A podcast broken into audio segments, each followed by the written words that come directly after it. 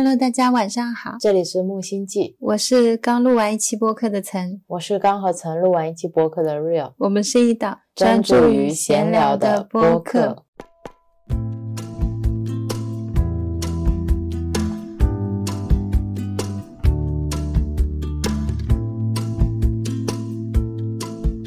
今天还是二零二二年十二月二十日晚上二十二点五十四分。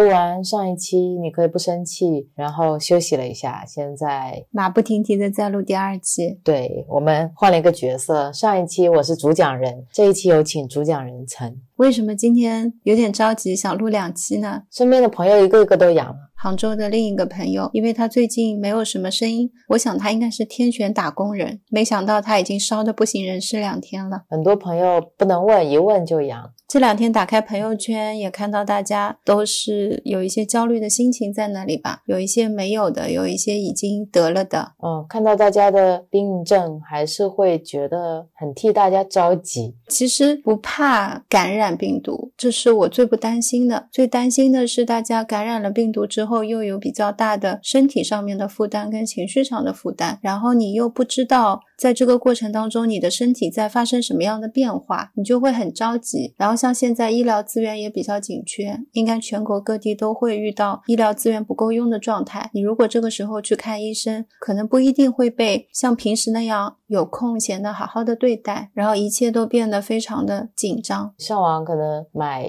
药或者买一些核酸试剂盒都买不到，出门的话又会很担心感染。如果感染的话又买不到药，就会陷入一些比较辛苦的状态里面。昨天晚上我们是去岛上的木子院吃饭，平时那个点都很多人的，那天我们进去就好像散场了一样，所以我才意识到，好像这一次疫情是提前让大家感受到了过年，就是比比较冷清。然后今天。下班回来，我们骑在路上，发现路上的车也少了好多好多，好像大家都在家里面。因为我不回去了，所以我给我妈妈寄了点核酸试剂，寄了一点我配的精油啊，然后一些东西给她。跟那个快递员在聊，我说杭州现在好像挺严重，他说是的，现在物流都会很慢。我说可以理解的，特别感谢他们。我说他们很辛苦，就在这种比较特殊的情况下面，有很多都还在保持工作，他们真的是一刻都不停歇，因为像。像现在我们都待在家里，最辛苦的也是他们，在维持社会的正常运作。想起之前是有小宇宙的听友来关心我们嘛，嗯，也说他他对象也阳了，他自己也阳了嘛，然后也来咨询我们一些关于精油该怎么使用，精油能帮上什么。当时我们也是蛮想马上就聊的，只是那时候好像不知道为什么没聊。嗯，应该是我，我总会觉得我可能还没准备好，我要再多看一些什么东西，再多搜集一些。些什么资料？这个是一两周前的我。对，那时候我们还想给大家介绍几款精油机嘛。嗯，当时刚好备了几台货，然后发现现在朋友都很有需要，他们需要精油，需要精油机，需要一些方式来缓解，所以也觉得这个东西是有必要去分享的。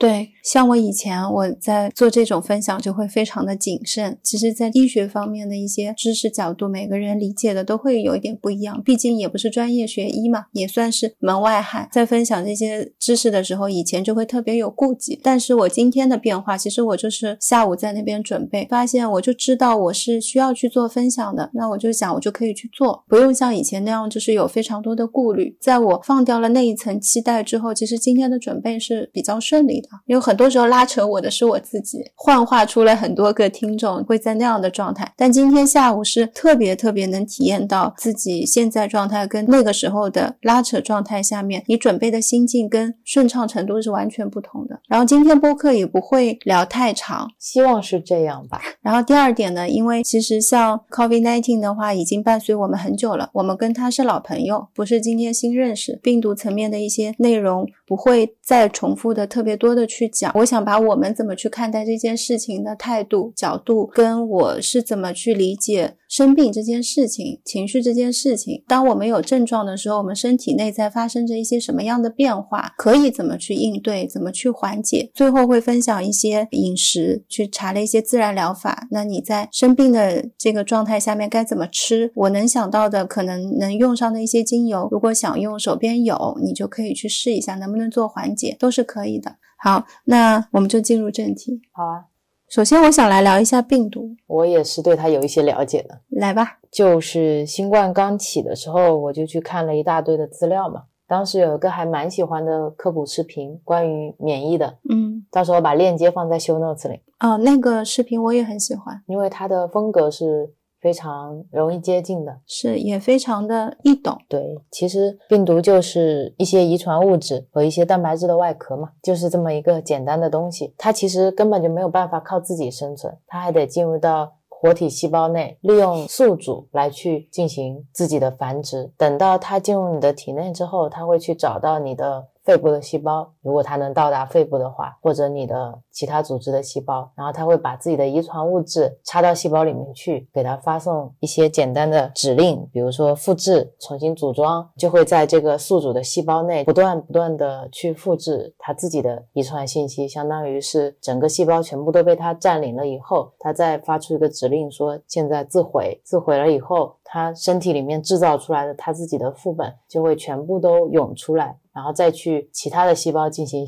相同的操作，你可以想象，就跟我们现在感染是一样一样的。嗯，它是指数级的感染，所以时间也比较快，症状也比较明显。但是最可怕的其实不是病毒本身，最可怕的是这个病毒它有一个很厉害的能力，就是它会召唤来你的免疫大军，而且它能够让你的免疫大军都杀红眼。主要是你的免疫大军杀红眼的时候，不分青红皂白，把你自己和敌人一起杀掉了。所以你会有一些症状，其实这个症状就是你的免疫大军他们在工作的一种迹象，一种表达。原来有一些其他的病，像疱疹病毒、过敏症这些，很容易是在你有压力的时候会复发，就是因为那些病毒它会悄悄的休眠在你的身体里面。它休眠的时候，其实你的免疫雷达是扫不到它的，它也没繁殖，也没有攻击到你某个器官，它就静静的待着。它待着是因为它知道它现在繁殖不了，你的免疫系统现在大军很强，它出来就会被。干掉，然后他就一直等等等，等到你没休息好，或者是压力比较大的时候，他就会跑出来。据说我的口腔溃疡也是这样的，嗯，还有口唇疱疹，还有包括说湿疹，像带状疱疹都是这一类型的一些病毒。所以，我们其实现在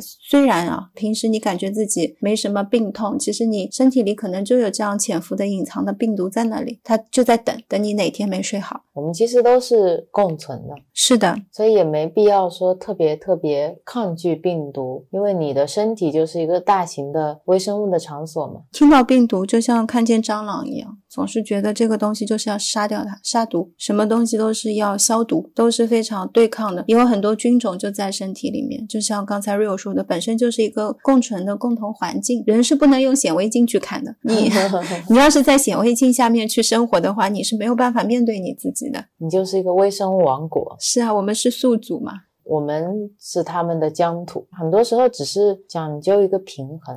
是的，接受他们就好了。大家可以都去看 Rio 发的那个视频，你就会感叹我们的免疫大军是如此的智慧。你什么都没做，你只是躺在那里，他们就知道病毒来了，我要去杀它。你先不管它到底怎么杀，但是他就是知道要杀谁，去杀了。对，然后制造各种武器来杀它。然后 Rio 前面帮我们解读了一下病毒，其实有几个比较重要的点，就是病毒它不好定义它到底是活的或者是死的，它就是一个存在。进入我们的身体是需要要去做复制，是它的主要的目的，想尽一切办法要跑进来。它也会一代一代的变更，是因为它总想躲过我们的免疫系统。是的。但实际上，我们的免疫系统是很聪明的，他们是能认出来，但是会有时间。就也许是有一些人反应慢一点，有些人反应会快一点。然后像现在我们有很多焦虑的地方，也在于我们稍微有一点点信息差。因为在早几年的时候，我们认为这个病毒它是非常严重的，就是我们要绕着它走。我们从来没有想过有一天我们是真的确实要直面它。虽然我们一直在喊啊，我们要直面它，它其实没有什么。等到那一天真的来临的时候，大门敞开，你又突然觉得天。呐，我今天真的就要走出去了吗？今天真的就可以这样吗？最近也发现很多人都在自愿的居家隔离嘛。但对我跟 Rio 来说，我们接受的是每个人至少都会得一次，因为你才会有免疫力嘛。除非是无症状，无症状也算是得过，所以抱着这样的心态就比较容易接受一些。接下来就是看怎么样去准备跟处理嘛。嗯，这两天也有很多。群里面在卖一些消毒剂，都没有买，因为我们家本来就有皂。其实如果大家特别担心的话，你用皂液或者肥皂洗手就可以。对，回家第一件事情就是用肥皂或者皂液洗手，因为肥皂会把这个病毒外表皮的这层蛋白质直接撕掉，它相当于是最有力的摧毁它的工具。是的，你就是用这种方式去洗。另外的话，也不用过度精神高度敏感，像现在在开始，像疫情刚开始。的时候要居家全部做消毒，你是防不好的。你总要去上班，你总要接触人的。嗯，我觉得做一些基础防护就可以了。其实我们现在更关心的是，这个病毒如果已经进入到体内了，然后我有什么样的方式去能够降低它的繁殖力？怎么跟它相处？当病毒进入你身体的时候，我们身体会有专门对付病毒的免疫细胞，比如说比较知名的叫 T 杀手细胞。病毒感染的时候出现很多症状，其实就是你自体免疫。系统去杀他们的一个损害，也是一种标志吧。我今天开玩笑，我说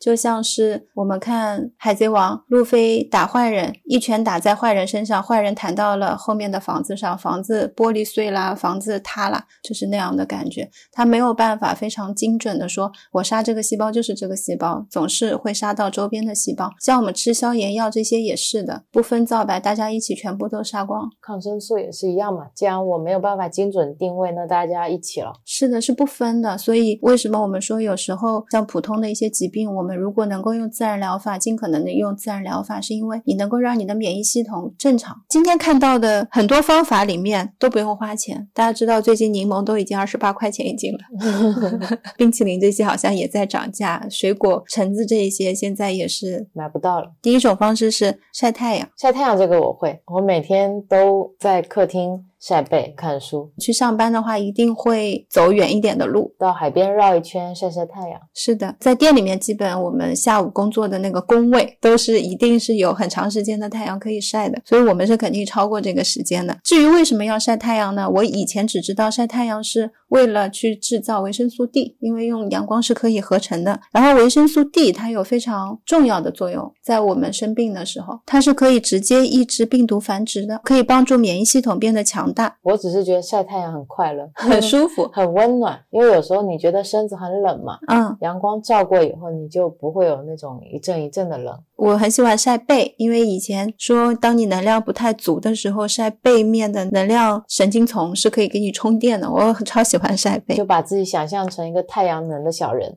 就不断的充电，然后太阳当中还有一种光，它叫近红外光，这个是我今天新学的，它跟紫外线是不一样的，因为这种近红外光是可以穿透衣服。哪怕你戴了帽子、穿了长袖、抹了防晒，它还可以穿透到你骨头，大概可以穿入身体是三点五到五公分。它可以帮助你的身体产生褪黑激素，去增强你的免疫力。褪黑激素它不只是睡眠激素，而且它是非常强大的抗氧化剂，它的效率就是维生素 C 的两倍。我们需要强大抗氧化力，因为它可以减少病毒跟自体免疫反应的连带伤害，还可以帮助你去缩短。疾病的时间，果然世界上最美好的东西都是免费的。是啊，对于肝脏来说，晒太阳也非常重要。就只是我们注意一下，不要晒伤就好了。你不要跑出去暴晒啊。然后现在这个天气也不至于晒到中暑，嗯，所以是比较安全的。像病毒是很喜欢冷的，嗯，在冷或者是疲倦的时候，你是会更容易感染病毒。体温高于三十七度发烧的时候，就是我们的身体它是用热在烧煮病毒，因为发烧通过高温能够去抑制病毒的繁殖，来缩短你的病毒感染，病毒不舒服。通过体温的调节，同时让免疫大军跑出去去杀它们。那你不然免疫大军杀不完，你杀一百，它又繁殖了一百，你杀到什么时候去？有道理。在发烧的时候，我们不建议立刻去吃退烧药，这样有可能会让你的感染时间会更久。那这个是依据大家的身体的状态来看吧。啊，因为有一些还会有基础疾病，像自己对自己比较了解的，你可以感受一下。我之前在看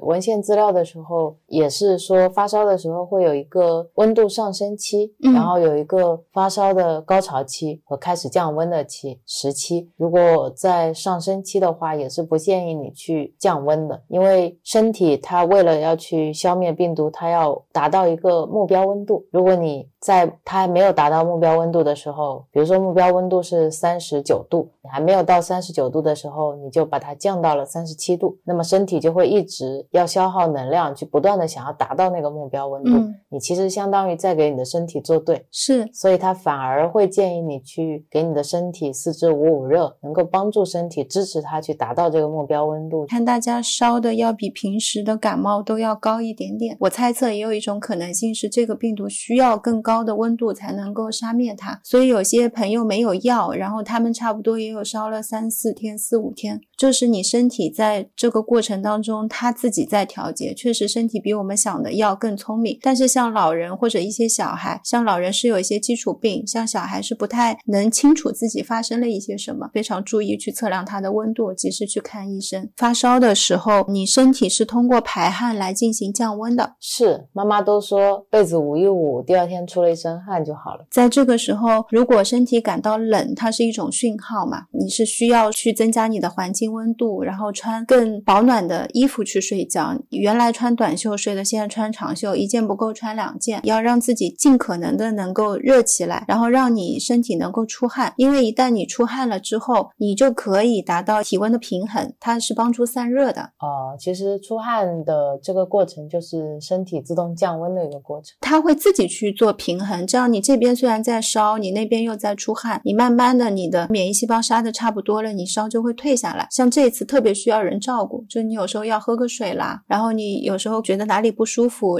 别人可以关照你一下。如果自己一个人的话，我觉得就是你要手边放一壶更大的水，你自己方便倒，要经常去喝，不要让自己去产生脱水的那种状态。如果精神上面可以的话，可以去洗热水澡，比你体温要高一些的水去洗。在你发烧、体温很高的时候，你可能要求的水温就会比平时高。像我们在国内比较少有条件泡澡，嗯，就其实泡澡也是一种很好的方式。它一方面可以在泡澡的时候帮你放松情绪，然后另外一方面，其实你有比较长时间的泡在温水里的那个状态，是可以帮你身体能够暖一下的。然后身体温度提高了，内部的努力也少一点嘛，就可以更轻松一点。我们能做的是什么？除了睡觉之外，就是吃一些东西或者做一些事情，让身体更轻松一些。想也是，保持快乐的心情，对。虽然朋友都说在吞刀片啊，刀的脑袋糊里糊涂的，但是你保持一个好的心情本身也是一味药。我知道我感染了这个病毒，它会产生这些症状。它需要一点点时间嘛，要有一些耐心，并且要有个信念，知道过几天就会好起来的。对，尽可能让自己少想说，哎，我怎么没有感染其他的病株，然后正好是这个最痛的病株，这不是你的选择，这个就是一种病毒的自然选择而已。而且我觉得，即使感染同一种病毒，每个人的反应也是不一样的。这个时候就像是一个学期大考，你以前怎么对待你的身体，你的免疫系统的防御状态是怎么样的，它会直接影响你接受这次考核，它的结果是怎么样。像 Rio 这样的，平时压力感应度比较低，他大部分压力都没有，该怎么过生活就怎么过生活，每天开开心心的，可能他的免疫大军就会轻松一些。如果平时就是压力比较大，烦恼比较多，你的免疫大军平时压力水平值就很高，会让皮质醇持续上升，来减弱你的免疫力，导致你的淋巴腺萎缩，淋巴结会减少，造成抗体减少，就不能抵御病毒感染。你的免疫系统相当于半开放的状态。因为我觉得真的足够害怕，你是可以用你的意念创造出一个生病的实像来。你的注意力在哪里，你的能量就在哪里。啊你把注意力都投射到了我要生病上，那你也是很难不生病了。对，是。今天在想我们还能做什么？不管是已经感染的还是没有感染的，我觉得还是能做一些尝试的。近期会去做的一件事情是断食。断食我本来就要尝试，有没有感染我都要尝试。可是这个时候不是你要补充营养的时候吗？为什么嗯反而要断食呢？像断食，它是可以让身体处于自噬状态的，自噬是什么意思？就是自噬细胞的自噬状态。它可以帮助你来清除体内的病菌，身体它会自动回收老旧的受损蛋白质啊、微生物、病菌，不吃是让身体能够有一个恢复期。嗯如果从来没有做过断食的，是不适合做长断食的，但是可以做短断食。我们其实有在做，就减餐。我跟 Real 在做的是从三餐减成两餐。减餐或者你十六加八，反正你在八小时之内把你要吃的东西都吃掉，对对对，剩下十六个小时让你的身体有足够长的时间去消化和休息，不要给身体带来太多的负担。就像我们上一期说的，如果你在这个时候你还吃进了很多愤怒和绝望，那你就真的会很愤怒和绝望了。嗯，所以减少食物的摄入，其实也减少了你摄入愤怒的概率。没错。断食主要的作用就是这个增强抵抗力，去激活你的免疫系统。断食这个话题也很多，大家如果看书的话，可以看杨定一博士的疗愈的饮食与断食，也有专门很多书是写断食的，大家也可以自己去找。是，还有专门说不吃食气的，叫人本食气。有哈哈哈，食气的我买了好几本，下次看了跟大家分享。对，大家也可以看。我也是切身，不是说在疫情当中感受到的，是在日常生活当中感受到的。少吃对于身体的状态跟精神状态的变化，嗯，大家可以尝试一下。如果说已经像我们这样减成两餐的，我们接下来就会尝试改成一餐，周末断食一天，或者是断食两天，就四十八小时。对，反正我们有新的断食的感受，也会跟大家分享。接下来跟大家分享几种在患病期间的自然疗法。在朋友圈看到最多就是分享一些中成药和西成药，在自然疗法这一块，我觉得是几乎没有看到有分享。感觉一方面是我们好像没有自然疗法的朋友在朋友圈里，除了我们之外，订阅的公众号也没有。这样，那我们木星记就做这个公众号。第二个呢，我觉得就是有时候分享这些信息，还是会想他的责任吧。有一些东西跟现有医学不一定是在同一条路上的。我们专注于闲聊，专注于分享嘛，提供一些角度。第一个呢，是可以尝试吃维生素 D。一万国际单位是多少？维生素 D 上面会有单位的，像我们买保健品上面会有。没有买过保健品，不知道。第二个是锌，锌是一百到两百毫克，维生素 C 是五百毫克。可以的话是买从天然植物当中提取的维生素 C，或者是去吃一些含维生素 C 的植物。我的观念也是，有时候合成的不一定跟天然的在体内的反应跟作用是一样的，看大家的角度。维生素 D 为什么我会特别推荐大家吃呢？是因为当你自体免疫系统会造成一些损害发炎，吃维生素 D 的话，它会消炎，会让你的一些残留的症状感觉会好。像锌的话，它会增强你的免疫系统，加速你的免疫循环。维生素 C 的主要作用是抗氧化剂，就是你感染的时候，它可以预防你的自由基去互相伤害，连串的一个作用。那你在这个中间看你能吃什么你就吃什么。第四个的话是频繁的小睡，尽可能要多让自己保持一下睡眠，只要想睡你就去睡，身体它会在睡觉的时候修复，因为睡觉的时候免疫系统它会自动去做修复。如果你睡眠不足，它就会需要更久的时间。因为你睡着的时候就没有人干扰它了呀，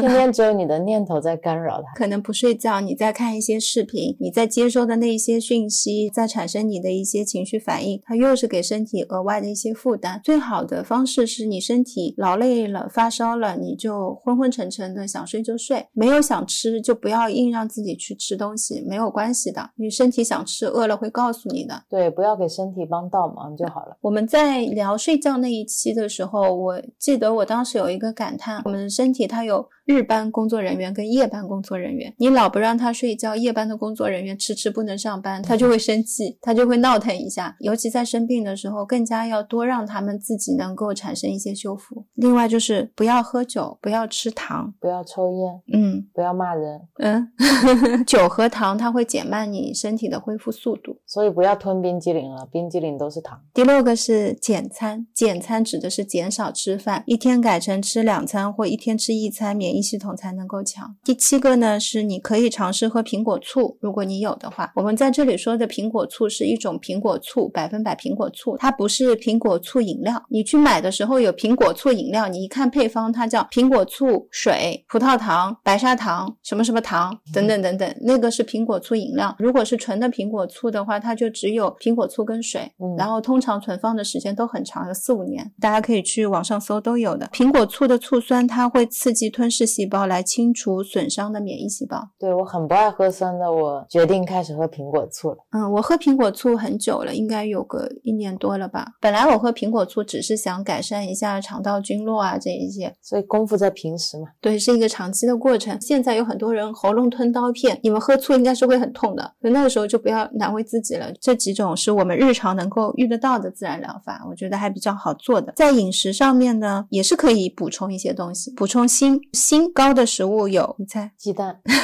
高锌的食物有生蚝、一些贝类、红肉，还有 cheese，都是锌比较高的。再补充一点锌的内容，因为我们体内的每层免疫防御它也都是要锌的。然后锌它是可以保健胸腺的要素。胸腺的位置在哪里？就在你脖子下面，肺的中间有一个小的叫胸腺。这个胸腺它是负责训练你的免疫细胞的。如果你缺锌了，你的胸腺会萎缩。你萎缩了之后，你的免疫细胞它就没有办法强大训练，就是个练兵场。对，所以锌特别重要。平时我们吃的时候就可以注意。所以以前有时候会定期去吃一下贝类。生蚝我们不是特别爱吃，当然生蚝的锌是特别高的。吃素的人怎么办？吃素的人可以补充锌啊，可以买锌一种片剂就可以。然后维生素 D，维生素 D 刚才好处已经说过了，像富含维生素 D 的食物就有鳕鱼肝油、鲑鱼，还要晒太阳。二十分钟，然后维生素 C 高 C 的食物啊，今天有一个很特别的，叫酸菜。你到时候把那个酸菜的名字放一下在那个边上，我们自制的也可以。比较优质的酸菜，它的一个维 C 含量可以高达七十毫克。然后我们每天建议，如果摄取的话，也是七十到九十毫克就可以，就是指日常啊。还有像蓝莓，蓝莓也是有很多的维 C，但是要注意的是，像我们喝橙汁，你有一些橙汁都是经过高温消毒灭菌的，其实那个都已经没有 VC 了，它有的 VC 是额外加进去的。那个时候 VC 的名字就叫做抗坏血酸，在橙汁的配方后面能看到，其实那个时候已经不是橙子本身的 VC 了。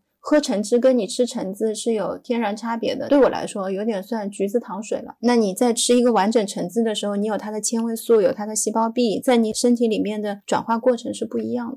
虽然我们特殊时期大家就是也是吃完整的水果会更好一些，我觉得听起来像我自己兑了一杯糖水，再吃了一片维 C。这部分就是前面我们在今天看到的一些关于一些自然疗法上面的，我摘了一些比较容易做的，我觉得日常生活当中你也不必特别要额外去添什么，但是你在吃东西的时候稍微再有偏向性的可以去吃一些东西就好了，会更多的去吃一些生食，比如说像沙拉生。菜类的，或者是像生菜，我会只在水开的时候放进去，稍微过一下水，就那种状态下去吃，减少长时间高温的烹调，可以让蔬菜更多的营养保存在里面，这样子身体负担也比较少。然后在蛋白质部分，我们更多的应该会吃鸡蛋，因为鸡蛋的蛋白质利用率比较高，你的身体不需要花很久去消化它。像我如果在生病的时候吃比较大量的肉类，因为肉类在身体内停留的时间是很久的，你身体要花比较久。的时间去消化它们，可能像肠胃负担就会比较重，所以生病的时候，我觉得让身体轻盈一点是好，然后再多吃点水果就好嘞，还要多喝点水，可以吃点坚果，因为坚果可以帮你补充一些脂肪。其实跟我跟 Real 平时日常吃的差不多，只是到时候根据口味可能会吃的更简单一点。最后一个部分和大家从精油方面来分享，在特殊的时期，精油可以帮助我们做什么？关于精油跟抗病毒的研究已经做了很多年了。我最早查的一些研究是从二零零五年就开始了。它主要的作用是可以直接影响病毒的机制，比如说像可以干扰病毒套膜合成，或者是影响病毒进入宿主细胞的能力。我知道你要睡着了，我只讲这一点点稍微有点理论的，比如说像野马玉兰和丁香就可以破坏病毒的手套膜。然而这个研究在一九九六年就做了。像茶树是可以针对流行性的感冒，这些是在目前临床上面都是有确定的研究的。我大概看了一下，精油可以从三个方面来辅助我们共度这一次的情况。第一个方面呢是放松情绪，第二个方面呢是舒缓症状，比如说像现在的退烧、喉咙痛、全身。疼痛、鼻塞这些症状。第三个部分是环境的消毒跟清洁。嗯，在第一期跟芳疗有关的播客里面有提到过几种精油使用的方式，我在这边跟大家再复习一下。我以为你说就不用赘述了，还是要说，因为有一些新听众可能没有听到，这一期又正好是算是一个实践应用题。那你来复习一下。我知道，嗯，涂抹、纹绣，还有吗？观赏、供养啊，你说吧。大大概是四种方式可以用。嗯，第一种方式是泡澡泡脚，为什么叹气？没有浴缸，但我们可以泡脚。嗯，有点奢侈。我的使用方式是会先用海盐来跟精油一起混合，等到海盐吸收了精油之后，再把它融到水里。因为精油不是直接溶于水的，所以海盐就是一个介质。嗯，通过这样的方式去使用。没有钱的话就泡姜。对，第二个是按摩。按摩的话呢，首先你要有个对象。哦，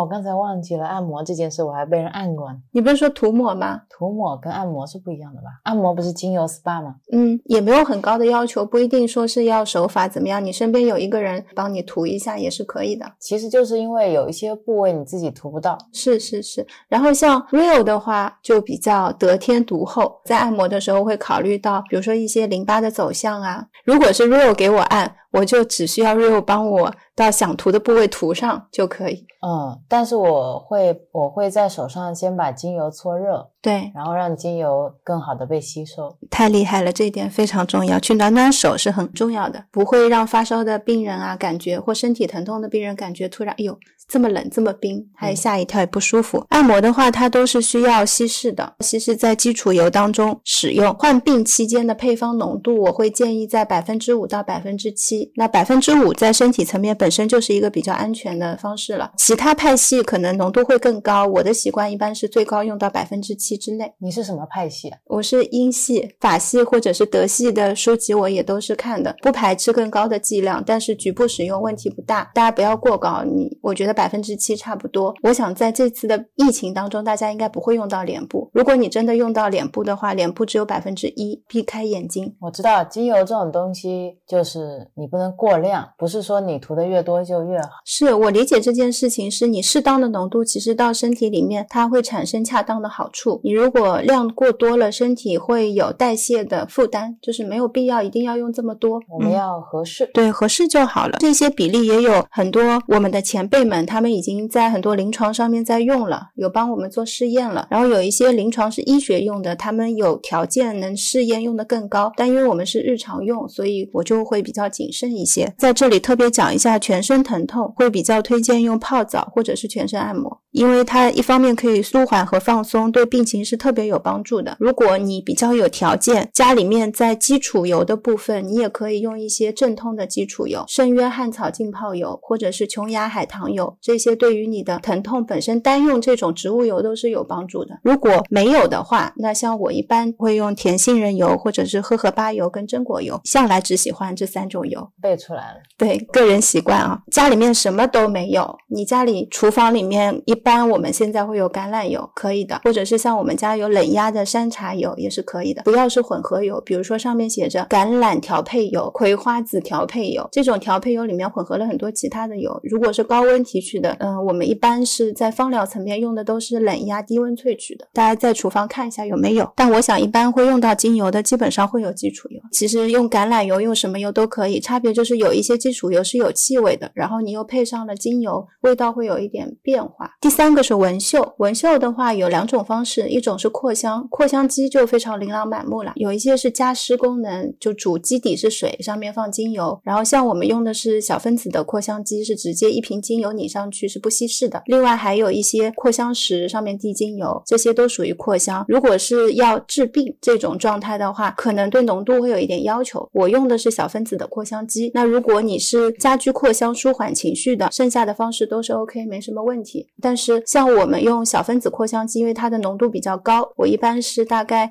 二十分钟左右，小档位就会关掉，就基本上你整个空间就已经有精油的气味了，不需要一直点。纹绣还有一种方式是很适合用在鼻塞的时候，比如说你手边有一瓶。胡椒薄荷精油或者是薄荷精油，把瓶盖拧开之后放在鼻子那里闻就可以了，就非常简单。你闻一下薄荷的那个清凉感，就会到你鼻子里面去。还有一种网上可以买到叫鼻通，它是像唇膏管一样的一个东西，然后你拧开之后里面有棉棒，圆圆的，你把精油滴进去之后拧上，你就可以在鼻子这边纹绣。平时可以带出去，也可以不带精油。嗯，之前曾给我做过两个，这个晕车的时候也可以拿出来用，是很方便。便多用途的。因为像精油随身带呢，有时候我们放在口袋里不方便，身体体温是热的，不便于精油保存，带来带去太多了。做成这种方便的鼻吸棒也可以。其实就是不同的形式，对你就想象你有很多食材，有胡萝卜，有番茄，然后它们有不同的功能，你用不同的形式把它们组合出来，比如说炒菜、炖汤都可以。鼻吸棒也是一个，喷雾也是一个，你可以把它做成涂抹的膏药，都是一样的。嗯，但是你要了解这些食材，你要知道每一个精油它的功能是什么样子的，它能给你带来什么。是第四个刚才提到的清洁，在清洁方面呢，我觉得如果你在以上几点当中，日常每天都有用到精油了，清洁你可以不必用精油，不用说在日常生活中，好像我现在处处都要用，不用这么去叠加。像清洁的话，我们现在家里面用的是液体皂液，会加加在普通的清水里面进行拖地。皂液我有可能会本身做的时候就加了精油，也有可能没有加精油，都是可以的。你杀菌用皂液就可以了，不一定一定要用到精油嘛。我还做过白醋泡橘子皮，白醋泡陈皮，大概泡一个星期左右，你就会得到一罐酸酸的带橙子香味的白醋，用它可以来清洁洗手间的一些地方。因为我们用皂比较多，所以洗手间的污垢大多是碱性的，我们有时候会用酸性的一些清洁剂去清洁，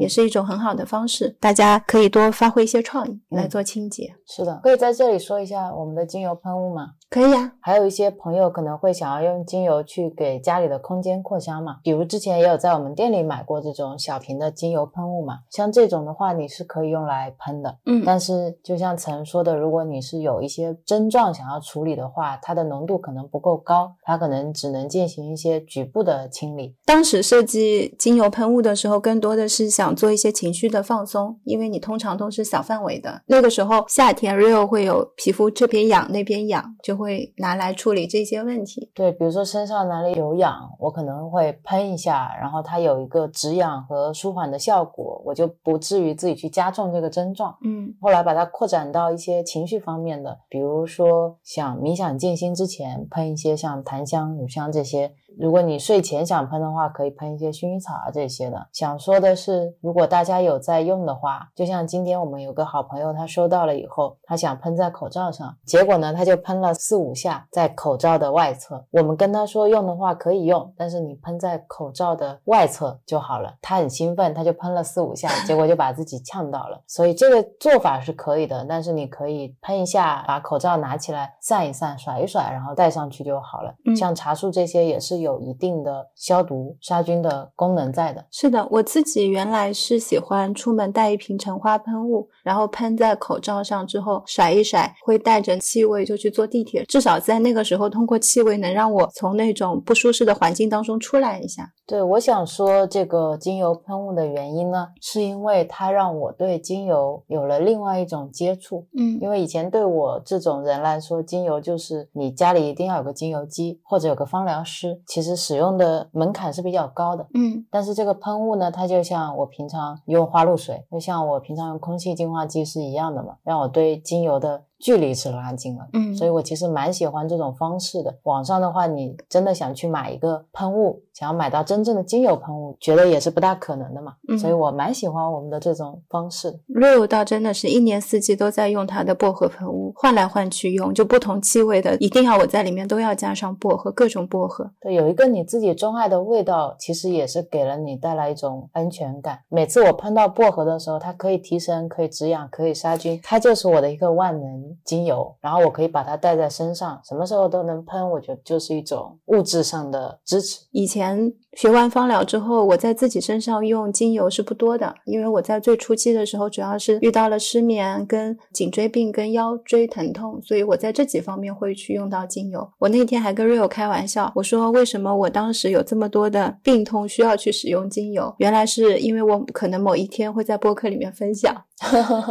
你要以身作则。就是提前让我去体验了这种疼痛，所以我好像有很多肌肉疼痛的配方都试过了，都在脑海里。如果今天天要做一个肌肉疼痛的配方，或者是我自己用的痛经配方，我可能也不用看再去翻书，我就随手拿起精油就可以用，是以前的一种经验带来。对啊，就像我姨妈痛的时候，你马上就知道应该拿几种精油怎么去配。啊但是因为我们开店以来没有真正的去问诊病人，是是，所以没有怎么去给其他的人，除非一些朋友做一些精油的定制配方。平常加在手工皂里面的时候，我用到的时候，它已经是一块成皂了，也没有什么过多的精油的气味。你得用皂很长一段时间以后，你才能说有一点点跟精油的联系吧。所以我觉得精油喷雾是对我来说，我跟精油之间产生最直接关系的一个产品。我有被你说精油喷雾的那一段打动到。我原来觉得芳疗师头衔它是属于我的，今天在你讲完喷雾的感受之后，我突然觉得芳疗师的头衔是大家的，就是我要把这个东西给大家。我懂你的意思，你希望这个东西能让每一个人都拿起来支持他自己，跟正念呼吸冥想是一样的。在分享芳疗这些播客的时候，我们的发心就是毫无保留的。对啊，而且我们很多时候用到的五官都是很少用到纹绣来帮助自己的嘛。我觉得气味是可以帮助你在冥想的时候更加去接近你自己的嘛。是，之前我听杨定一博士也说过，他在冥想集会的时候就会去放一些精油。对，因为它是可以去影响到你的情绪方面、生理方面。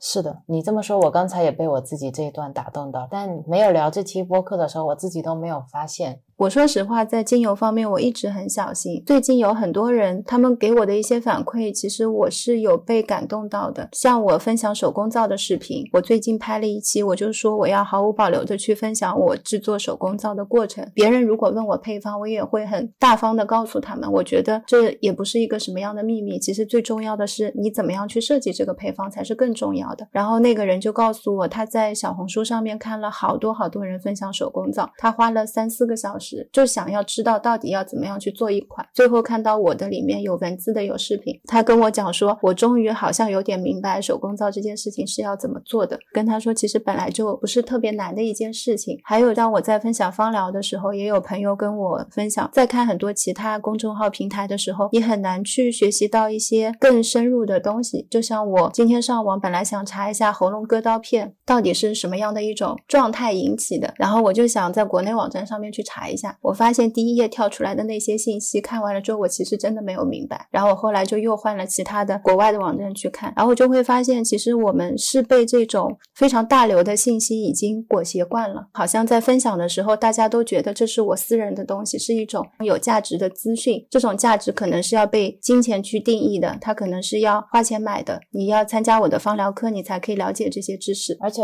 很多时候你毫无保留的分享了，你也不一定能够被评平台推送出来。对，你现在如果去搜索一个东西，比如说百度搜索或者 Google 搜索，你能在这个网页往下多翻一到二页就累了，你不会翻到第十页、第十二页。所以我们每天接触到的信息源很多，但是是真正能够走进心里的也不多嘛。因为你分享出来不是一种失去，是分享出来它是一种更多的流动。也是一种更多的收获。今天如果有别人在用精油，他从来不知道精油的比例是多少，因为看书是非常混乱的。你可能听到我的播客了，哪怕只是听到了一次有讲到这个比例，你也至少是稍微有一个基准，因为这个在使用中是很重要的。然后后面我会慢慢的再看，有一些提醒事项会跟大家再录。刚才稍微岔开了一些话题，嗯，有感而发，没办法。中间碰撞出的一点小火花，但我还是突然找到了芳疗师的意义。我原来在芳疗这个事情上面就觉得给自己服务，给 real 服务，然后给家人用就好了，是一个非常非常小众的东西。我甚至在事业上从来没有想过要从芳疗怎么发展。你之前没有想过可以卖自己的精油，嗯，你没有想过要去卖精油机，是你没有想过要去卖精油喷雾，但其实很多东西就是一步步慢慢把你推到这边去的。是的，好像最终又是去到了那个方向。然后像我们现在也是沉浮实验，就我就会去顺应，只要是能够帮助大家的事情，我是都会去做的。也不用去抗拒，说我一定就不能卖精油。对对对，对对啊，有些人需要，那你就可以帮到他。你说，如果是我很信任你，今天听到你的播客，然后我想用精油，然后你让我去大海捞针一样去找精油，其实相对来说是我去找你，我会更加放心一点。是我明白，就是像我们买东西，如果说这个平台的人我本身是放心的，我们就很愿意在那边买，就是这样的。不是东西本身，是关于那个人。我们说说木星记就是我们，我们就是木星记，从来没有把木星记单纯的当成是一个品牌，是跟我们分离的，就是 real 跟层嘛。我很认同。接下来想跟大家分享的是关于配方的思路。首先，我会看要希望针对什么样的症状，这个症状是要具体了解到症状是怎么产生的。这个产生，我一般会从两个层面，一个是心理层面，一个是生理层面。生理层面的话，你要了解到它整一个发生的过程，像这次的各种症状都是因为病毒引起的，那你要去了解病毒是什么，它进入你身体发生了什么，它为什么会攻击到你的喉咙，然后然后你喉咙被攻击了之后，里面发生了什么情况造成了疼痛，会再考虑到疼痛之后这个人会发生什么样的情绪上的变化，最后才是去思考。精油有哪些不同的特性？然后使用者的一些情况，使用者的情况比较复杂的是会考虑到他有没有一些基础病，有没有高血压，是多大等等，把这部分先摘除掉了，因为说起来太复杂了。我只简单的跟大家讲一个我配方的框架是这样子的。举个例子，我举这次的喉咙痛，现在的喉咙痛呢，是因为病毒进入到我们的上呼吸道造成了感染，你的喉部会有非常大的免疫大军，他们看到了这个病毒之后就会去攻击，攻击之后。喉咙出现了水肿、疼痛跟异物感。其实你为什么会有异物感、吞咽感觉很困难，是因为你的喉咙肿了。不是因为有刀子吗？刀子是大家现在在形容疼痛有多痛的一种状态，比较容易表达。但我看了喉咙在非常痛的时候，里面水肿起来，有很多小白点，确实是非常恐怖的一种场景，说明免疫反应是非常大的。这一次在思考配方的时候，要了解到喉咙痛是因为目前水肿导致的。从感受上来说，你整个喉部是非常。紧绷的状态，精神也非常紧绷，因为天天都在吞刀子，身体也很疲惫，感到很无力。你吃各种药都没有好，怎么样照顾自己，一下子疼痛都不会减少。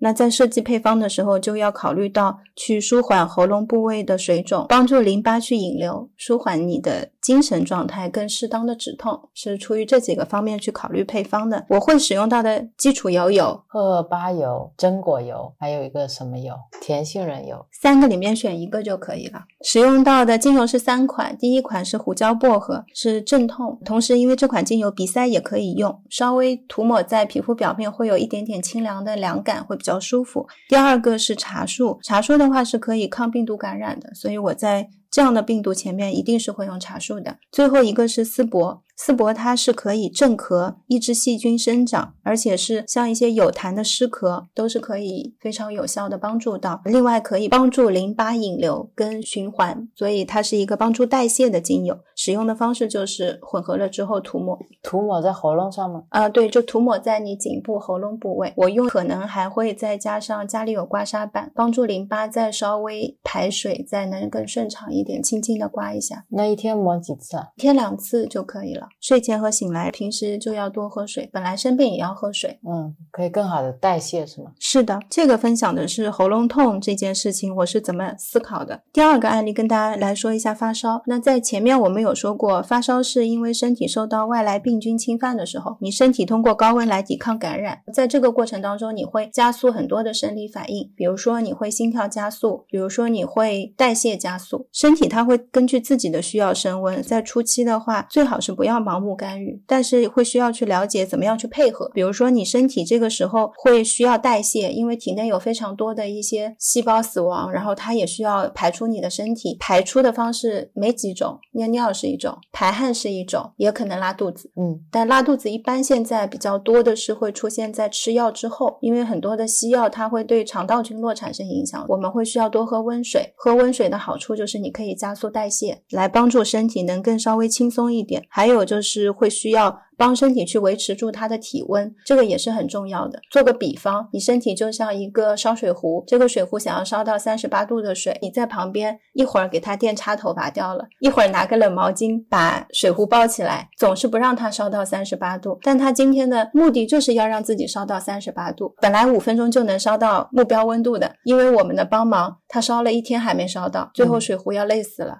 我们就是帮倒忙的。我觉得身体比我们更想活下去，身体比我们更。想健康起来，它不会故意在后面拖我们后腿。那当然，如果平时我们没有照顾好它，它可能有其他的一些反应，它像年久失修的机器，就一下子反应不过来，你就会有更多不舒适的状态。但它确实比我们努力的多，只要我们不干预，它就活得挺好的。是的，也比我们更有智慧、更智能。就所有的结构都太精密了，感觉就天生设计好，知道我们如果用智智力、用人脑，有可能会让他走向反方向。我感觉就像没有方向感的我出去走路，每次我很确定的说往这边走，总是往最远的方向走。然后另外要做的就是尽可能的让自己不要很焦虑，轻轻松松的生病，不然你的免疫系统特别累，那头没顾上，又得顾你的情绪。是的，就像我们其中一个好朋友，他在阳了之后，他说趁着发烧就冥想嘛。你冥想的时候就可以祝福一下自己，祝福一下自己体内正在辛苦努力的免疫大军。是是，其实身体是可以跟我们沟通的，但是我们不静坐不冥想是打不开那个沟通的通道。那他也只能通过病痛来告诉你。这个就像很小的小朋友，他不会说话，那他会用什么样的方式告诉你他饿了？他哭嘛，或者他闹嘛？因为他一起来就很急了。平时如果你能用意识能够跟小朋友交流沟通，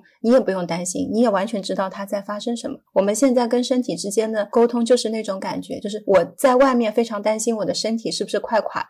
身体在里面努力奋战的时候，还在担心我的担心，是的，然后他就非常累。你要帮助他把他外面那一层担心跟顾虑解除掉，让他全面杀敌就好了，会很快康复的。我们再说回发烧这件事，当我们知道发烧是怎么样的一个过程之后呢，我们要再从精油的层面来了解精油是怎么样来帮助我们。我都忘了再聊精油了。精油从两个部分来帮助我们，第一个部分是发汗，第二个部分是降低体温。发汗这个我亲身经历过了，我上一次感冒的时候。就是利用精油来帮助我更快的排汗。上一次是用了茶树精油，然后给 Rio 做了身体按摩，让他尽快退烧。等到我发烧的时候呢，我就只能用扩香，我就把那个精油机开到了最大档位，我一个人躺在房间四十分钟，不断的喝温热水，就让自己用被子捂好出汗，然后四十分钟以后退烧。但这次因为我们俩还没有遇到，所以没法跟大家分享我的精油配方是如何帮助到我们的。现在只能说是准备配方，对，等我们实践过了，可以再分享一次。第一部分的发汗呢，有些精油它是属于发汗剂的，帮助你发汗来达到自然降温。我们本身为什么一定要出汗，就是为了让体温恢复到正常，身体就是一个自动平衡。像洋甘菊、丝柏、杜松、薰衣草、迷迭香跟茶树这些精油都是有发汗的作用的。精油的作用很神奇，它是等到你体温恢复到正常之后，它们就不会让患者再额外多出。出汗了，我感觉是跟身体里面的细胞是可以做协同作用的。它没有细胞因子会沟通的呀。够了，够了，就到这里了。是是是，告辞了，兄弟。